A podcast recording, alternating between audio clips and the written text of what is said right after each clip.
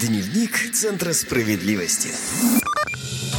Здравствуйте, в студии Александр Ловицкий, вы слушаете «Справедливое радио». В эфире Дневник Центров справедливости «Дайджест». Короткий обзор самых ярких побед и достижений Центров защиты прав граждан за последние 7 дней. В начале, как всегда, сухие цифры статистики. За прошедшую неделю в Центре обратились 988 человек. Достигнуто 77 побед в пользу граждан на общую сумму более 1 миллиона 900 тысяч рублей. А теперь подробнее о самых значимых победах. Дневник Центра справедливости.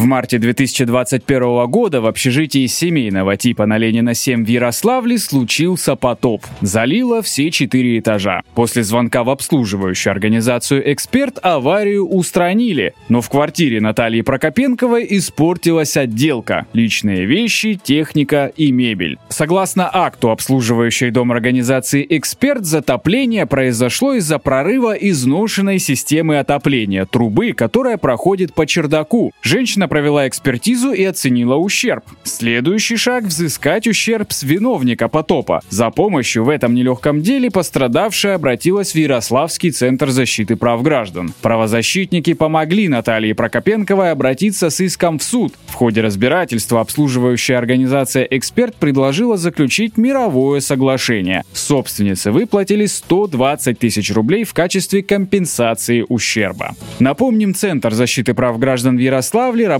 по адресу улица Угличная, дом 10, офис 15. Телефон для связи 8 69 53 96, код города 48 52. Дневник Центра справедливости. Следующая история из Костромы. Вадим Михайлов всю жизнь проработал в строительстве, был каменщиком и монтажником. Эти профессии входят в льготный список номер два. По закону, если мужчина отработал по этим профессиям больше 12,5 лет, это дает право уйти на пенсию досрочно в 55. В 2019 году Михайлов обратился в ПФР за досрочной пенсией, так как по его расчетам он имел на это право. Но там мужчине отказали, якобы не хватало трех лет специального стажа. В итоге Вадим Михайлов вернулся на работу и только в 2022 году смог выйти на пенсию. Но попыток добиться справедливости не оставил и обратился в Костромской центр защиты прав граждан. Здесь запросили документы в ПФР и пришли к выводу, что шанс признать отказ незаконным есть. Правозащитники помогли составить Михайлову исковое заявление. Суд изучил архивные документы, табели учета рабочего времени, штатное расписание, должностные инструкции, приказы о приеме на работу, переводах и увольнении. На основании совокупности доказательств признал специальный стаж. Учитывая признанные судом периоды работы истца, суд пришел к выводу, что специальный стаж работы Михайлова превышает 12,5 лет. Отказ ПФР признали незаконным и обязали назначить трудовую пенсию с 2019